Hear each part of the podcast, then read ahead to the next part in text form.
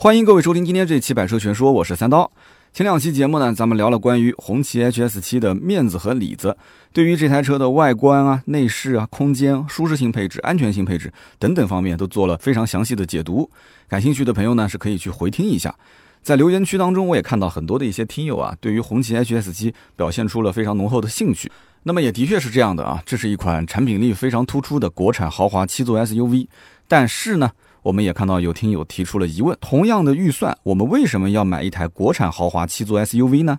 哎，这个问题问得好啊！那么在开始今天的话题之前呢，我们照顾一下之前没听到前两期节目的朋友。那么关于红旗 HS7，咱们简单的做一个介绍。红旗的 HS7 呢，定位于中大型豪华 SUV，而且呢，它是四十万左右的价位当中为数不多的搭载了3.0升机械增压发动机的 SUV 车型，最大功率是248千瓦，相当于337马力。那么峰值扭矩呢，445牛米，百公里加速7.8秒。与这一台发动机匹配的呢，是一个爱信的八 AT 变速箱。底盘方面呢，它是配有智能四驱系统、空气悬挂和 HRTS 全地形驾驶系统，加上车辆的座椅布局，它是有五座版、七座版两种可选。可以说啊，整台车的驾驶和乘坐的感受呢，可以用两个字来概括，那就是从容。那么在对这台红旗 HS7 有简单的认知之后，接下来咱们就试着来解答一下大家关心的问题：我们为什么要买一台国产豪华七座 SUV 呢？或者说，什么样的人会去买一台国产豪华七座 SUV 呢？那么我们知道啊，上到四十万左右的价位之后，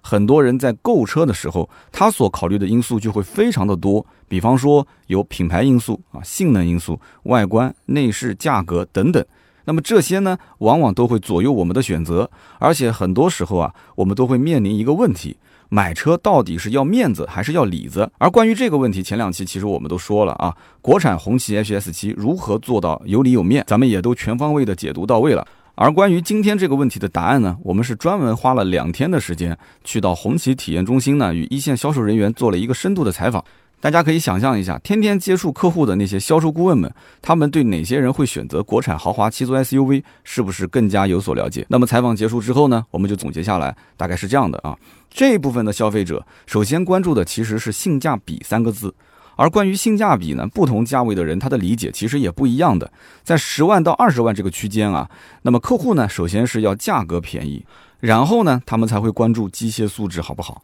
而三十万到五十万的这个价位的客户呢，首先是要机械素质好，然后再关注这个价格是否合理。那么，相比于同级别的竞品车型而言呢，红旗 HS7 能够给我们带来的不仅仅是国车的面子，还有那个3.0升 V6 机械增压发动机啊，加上一个 8AT 的动力总成，以及非常良好的底盘调教和豪华无比的内饰，这些呢都是红旗 HS7 的越级表现，也是红旗的诚意之作。那么，我们再细品一下红旗 HS7 的价格，放在同级的竞品当中啊，我们就能感受到满满的诚意了。那么除了关注性价比之外，选购红旗 HS7 的客户还有不少是什么？是发自内心的认可红旗这个品牌，他们是认同红旗打造精品国货理念的一群消费者。那么他们往往已经成为了社会的中坚力量，对吧？那么拥有一定的经济基础，又低调又务实，同时对于汽车有着自己独到的理解和追求，是这样的一群人。那么我在红旗体验中心采访销售顾问的时候呢，就发现了一个很有意思的现象。有不少客户啊，他会对红旗的轿车 H 五或者是 SUV 车型 HS 五进行咨询。那么这一部分的客户的预算呢，应该就是在这两款车型的这个区间。那么当然了，这两款车本来也是红旗体验中心的一个主销产品。对于这样的一些客户而言呢，他们的预算肯定是达不到 HS 七的这个价位。但是几乎每一个来看车的客户，都会在展厅的红旗 HS 七前面啊观摩很久。还有不少的客户呢，直接就坐进车里面去感受了，甚至呢是要求说能不能试驾体验一下。每一次体验过后啊，基本上无一例外的都是对这台车啊表现出非常的认可和喜爱。我们常说啊，一台车给客户的第一印象是很重要的，因为很多的客户对于一台车的评价都是取决于看第一眼时给自己留下什么样的感觉。而红旗 HS7 这台车呢，无论是从外观还是内饰，给到消费者的第一印象都非常不错。可以说啊，大多数的客户啊，来到红旗的店里面，很容易就被红旗 H S 七的这个车啊，它的外形所吸引。那么看完外形之后呢，客户就想到说，哎，我想坐到 H S 七的车上感受一下，然后呢，再到路上去开一开。结合销售顾问对于产品亮点的介绍，很多的客户就发现，这个 H S 七啊，有很多都不曾了解的地方。销售顾问这么一解释啊，就豁然开朗了。哦，原来 HS7 是一个3.0升机械增压的 V6 发动机。哦，原来是一个 8AT 的变速箱。然后再看一看车上的配置，发现这台车的配置非常之丰富啊。那么更加感兴趣的客户呢，可能就会坐下来咨询一下这台车的价格和优惠情况。咨询完价格和优惠之后啊，客户就会发现这台车子性价比非常的高，而且这台车子买完之后开在路上，那真的是有里有面啊。很多人即使到最后啊，可能各种原因没有买，但是他的心里面也会埋下了一颗叫做红旗 HS7 的种子。用现在时髦的话说呢，就是种草了。我呢跟店里面的销售在聊天的时候啊，销售给我举了一个例子，他说曾经呢他接待过一个客户。这个客户呢是做生意做了十来年，以前呢一直是开十多万的一款轿车，那么现在呢这个生意是越做越好了啊，他生意的规模和渠道需要拓展，那么他现在呢经常会接待一些新的客户啊，就感觉需要有一台，呃迎来送往的车，对吧？因为有的时候他也要去参加一些交际和应酬。那么就很明显，他现在这一台已经开了多年的这个十多万级别的轿车就不够用了啊！可能开出去之后呢，给客户感觉自己的实力不够，所以呢，他希望能换一台，让别人能觉得自己啊是有实力的一款车，这就是他当时换车的初衷。而从家用的层面上来讲呢，他呢也是一个很顾家的人啊，他平时呢，呃，闲暇的时候也喜欢去钓钓鱼，带着家人呢一起去周边城市自驾游。考虑到一些路况的原因啊，所以他下一辆车一定会选择 SUV 的车型。那么这个客户呢，预算是四十万上下，所以他当时想都没有想啊，直接就奔到了奔驰和奥迪的 4S 店去看车了。先是看了奔驰的 GRC 啊，接着呢又看了奥迪的 Q5L。那么看来看去，总是觉得这两款车啊差点意思，不是这个排量太小呢，就是感觉这个车型看上去不是很大气。而且呢，这个客户啊，他本身是准备要二胎，所以他就最理想的方案是买一台六座或者是七座的 SUV。但是呢，奔驰的 GRC 和奥迪的 Q5L 都没有六座或者是七座的版本。那么他后来呢又想了想，不行，去看一看合资品牌。于是呢就去看了大众的途昂。可是买途昂他又觉得不太能照顾到自己的面子。后来呢，直到有一天啊，他无意之间路过了红旗展厅的时候，一进门就被这个红旗 HS7 给吸引了。在这个之前啊，他从来没有了解过这台车，所以他里里外外看了好久之后。销售顾问就提出说：“你也别看了，要不我带你去试驾体验一下，你看怎么样？”这个车子呢，他就发现不仅空间够大，内饰够豪华，而且开完之后啊，发现动力啊、配置各方面都很合心意。这个销售顾问呢，还跟我提到了一个小细节，他说这个客户试驾的时候特意讲了这么一句话，说咱们呢国家阅兵的时候使用的车辆就是红旗，那么我自己开个红旗 HS7 用来接待客户也有面子。所以试驾回来之后，客户当即就下定了四十一万五千八的这个版本，而且还选了一个二三二布局的七座啊。订车之后，客户非常开心地说，纠结了几个月的选车问题，今天终于是非常完美的解决了。买了红旗 HS7，商用家用两边都兼顾到位了，非常满意。那么综上所述呢，我们是不是可以理解，大多数选择购买国产豪华七座 SUV 的客户啊，他的理由呢都是非常务实的，都是为了满足自己在工作和生活上的需求。简单来说呢，就是能文能武，而且有里有面。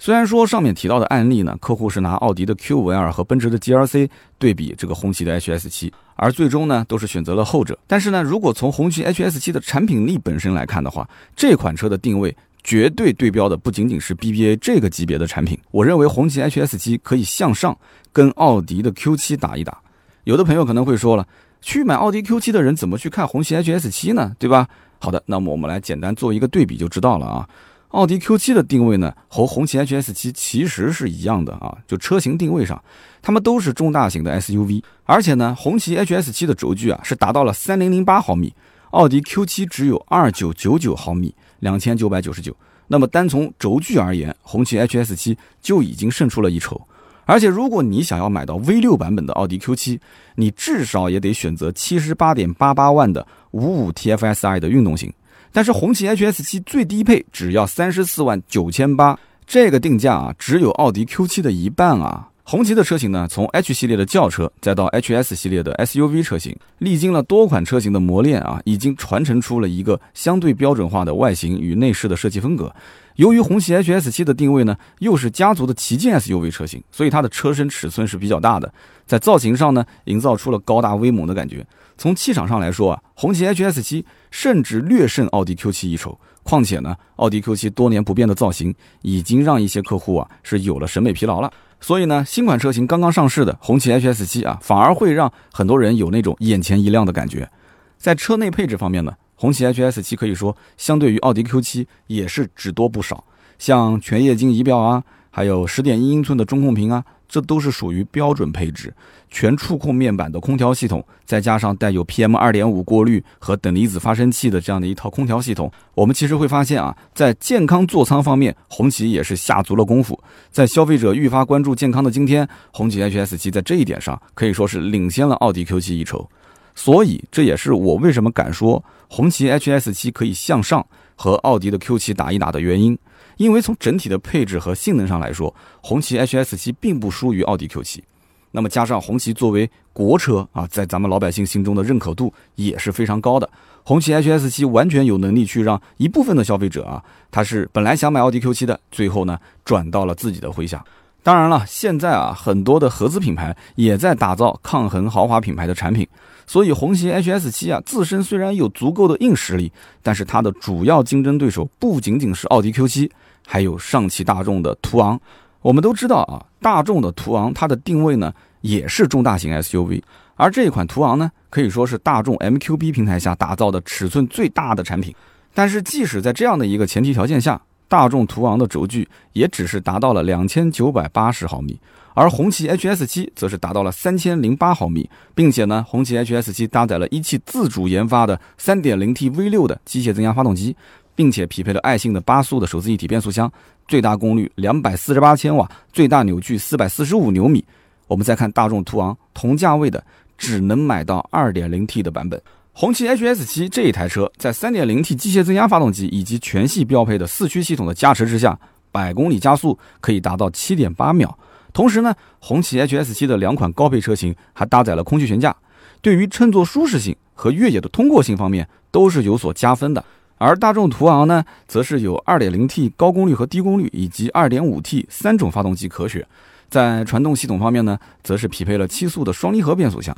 看上去大众途昂的 2.5T 发动机的数据啊，可能更好一点。但是呢，途昂 2.5T 版本最低配它的要价都是41万九千九，高配更是达到了45万九千九。而且这一颗 2.5T 的发动机，其实就是 R36 上面那一个 VR6 的机头阉割之后，再加一个涡轮，排量呢缩小到了2.5升，然后呢再换一套拉杆和凸轮轴啊，整台车在驾驶时的平顺性表现实际上是一般的，涡轮介入的迟滞感也是比较明显，加速的线性感受远远不及3.0升机械增压的红旗 HS7，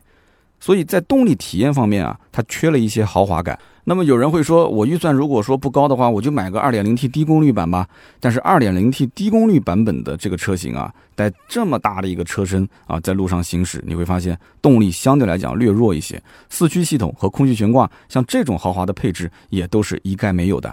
红旗 HS7 啊，其实不仅在动力方面具有豪华属性，内饰的用料也是相当的厚道。不仅仅有大面积的木纹饰板、皮革材质，而且在车内的缝线等细节方面的做工啊，也都非常的精细。这种其实都是肉眼可见的材质跟工艺。那么大家可以到红旗体验中心去感受一下。同时呢，红旗 HS7 还全系标配了全液晶仪表以及十点一英寸的中控触摸屏，它的空调控制面板也都是采用了全触屏的形式。那么顶配车型呢，它的后排还配备了两块液晶屏幕。车内营造的氛围可以说就是科技加豪华的代名词。那么反观大众途昂呢？它的内饰就是大众系列的一贯作风，不求有功，但求无过啊，千篇一律，亮点不多。把两台车的内饰放在一起比较的话，哎，你就会发现途昂啊就像是毛坯房，红旗 HS7 呢就是豪华精装修房。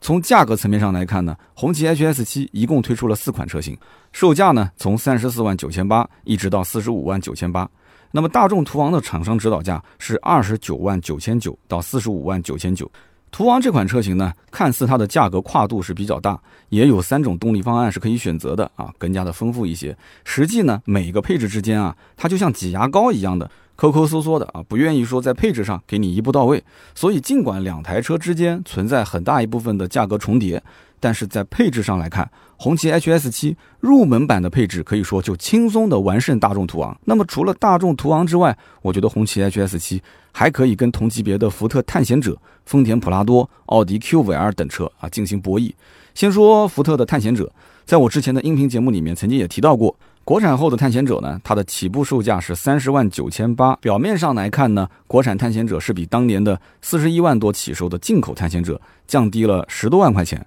但是国产后的入门配置是后驱版本，只有再往上的四个配置才是四驱版。而进口的探险者，它从入门版开始就是四驱版，全系都是四驱。所以国产探险者它的定价其实并不低。而且呢，了解过探险者的用户应该能够感受到，这台车在豪华方面啊是远不及红旗 HS7 的，尤其是那一块 Think Plus 大屏，更是被很多人批评啊，说这一块大屏立在中控台的那个位置很突兀啊，就破坏了车辆的内饰一个整体的设计感。那么相比之下，红旗 H S 七的内饰则是营造出了非常不错的豪华感。打开车门啊，有迎宾光毯。车上呢还有座椅的迎宾功能，车内随处可见的哪怕真皮内饰，加上阿坎塔拉的顶棚、实木的饰板，还有这个贯穿式的铝合金饰板、高级钢琴烤漆的面板、超大的全景天窗、方向盘加热、座椅加热通风等等，这些功能和配置的选用啊，就是为了营造出豪华的用车体验。而且呢，福特探险者，它采用的是2.3的 EcoBoost 发动机，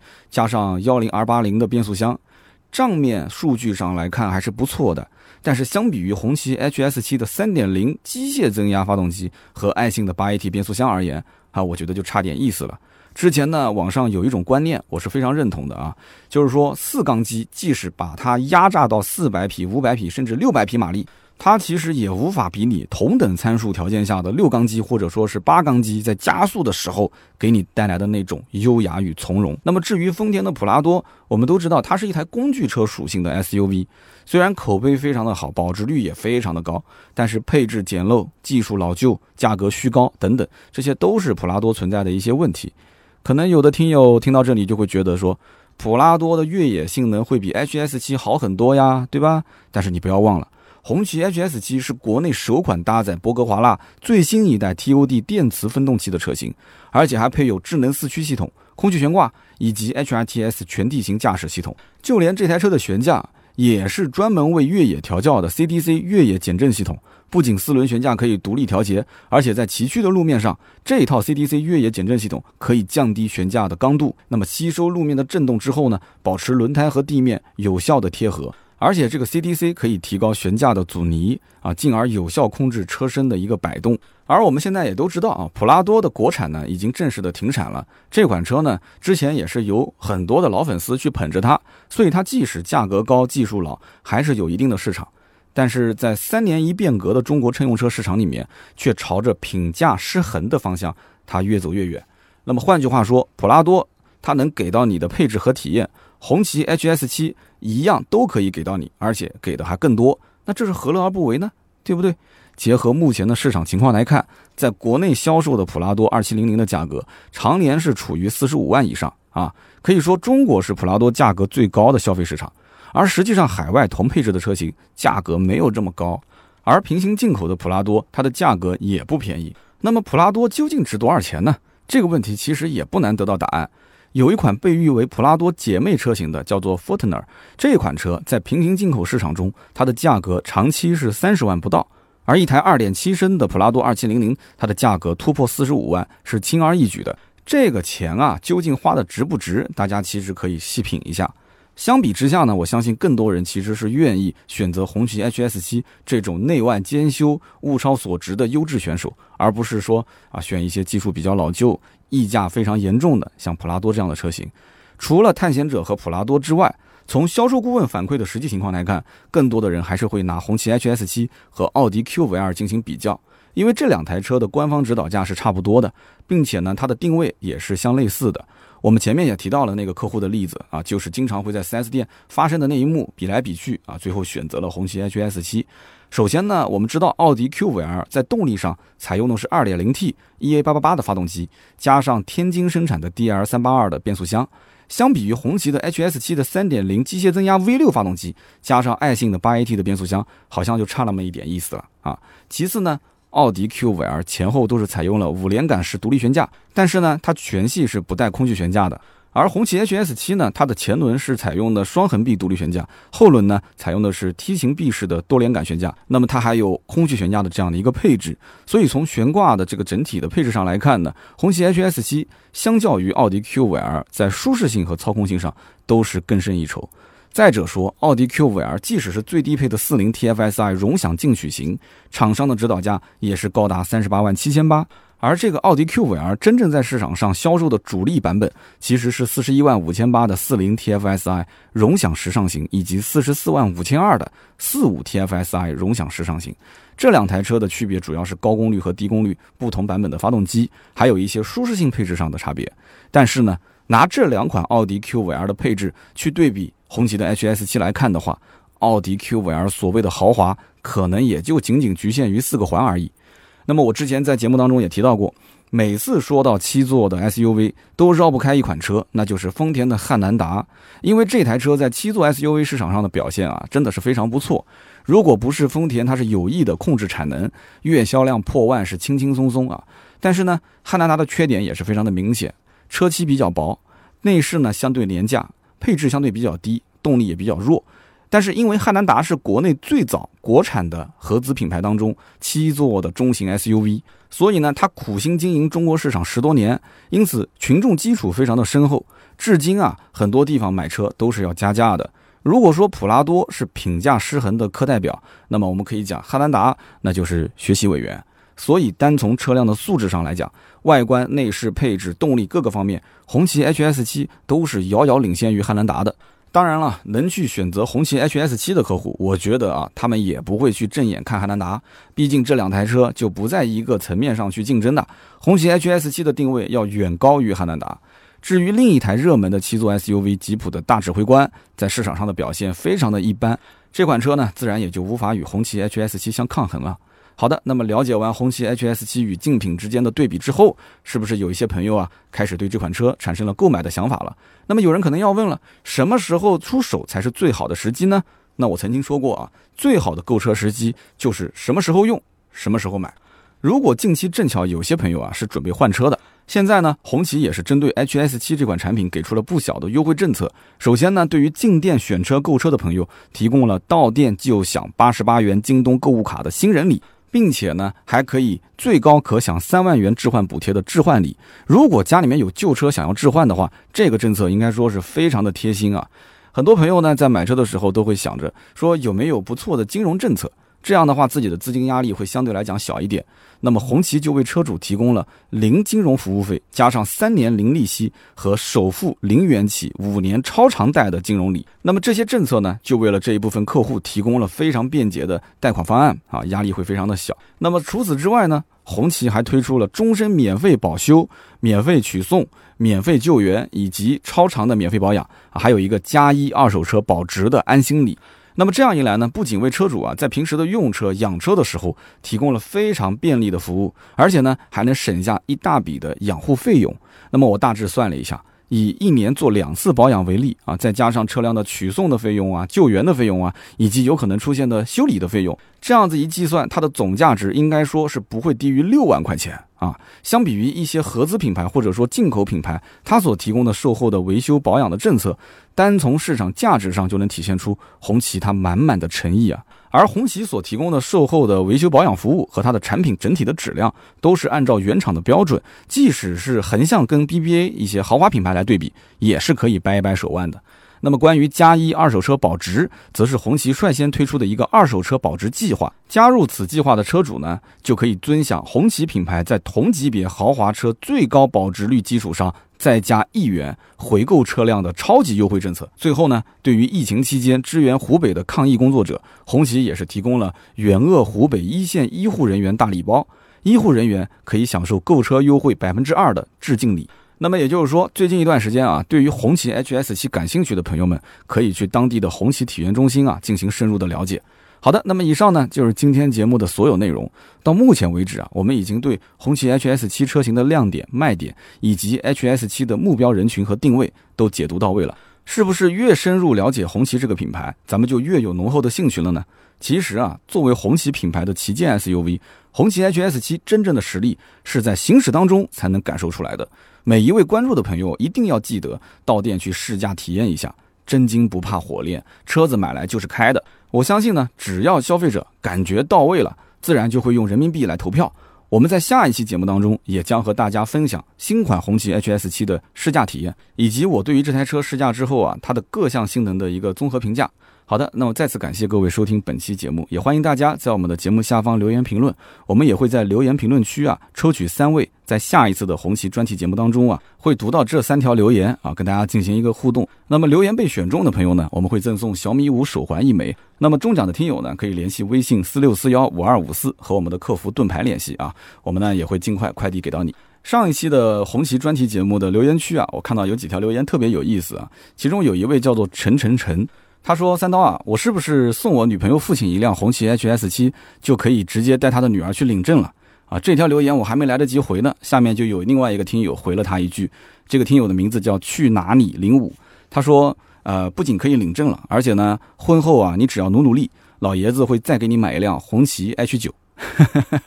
啊，真的非常有意思啊！因为在网络上就是一个非常轻松的一个氛围，就说明大家听完节目之后也很有感触啊。那么陈晨晨和去哪里零五两位中奖听友，那么下面一位呢叫做 Mickey V Galaxy，这是我们点赞最多的一位听友的留言。他说红旗 HS7 的三大硬核配置啊，机械增压发动机、液力变矩器、AT 变速箱、空气悬挂底盘。而谈到这个发动机呢，也是近些年来罕见的大排量传统能源产品，变速箱跟悬挂也是高端车型才会去匹配的。行云流水的驾驶感受啊，也是可以让我们在激情澎湃的同时又不失优雅。那么随着时间的推移呢，这一类的产品啊，总会慢慢的淡出我们车友的视线。那么新能源的发展虽然说固然重要，但是在当下，我们是不是也要抓住燃油车激情的小尾巴呢？哇，这一条留言好多人点赞啊！的确，我们是应该考虑考虑，要不要去抓住这个燃油车时代的激情的小尾巴。好的，那么以上就是今天节目所有的内容啊！感谢大家的收听，中奖的听友也记得联系我们啊，微信四六四幺五二五四。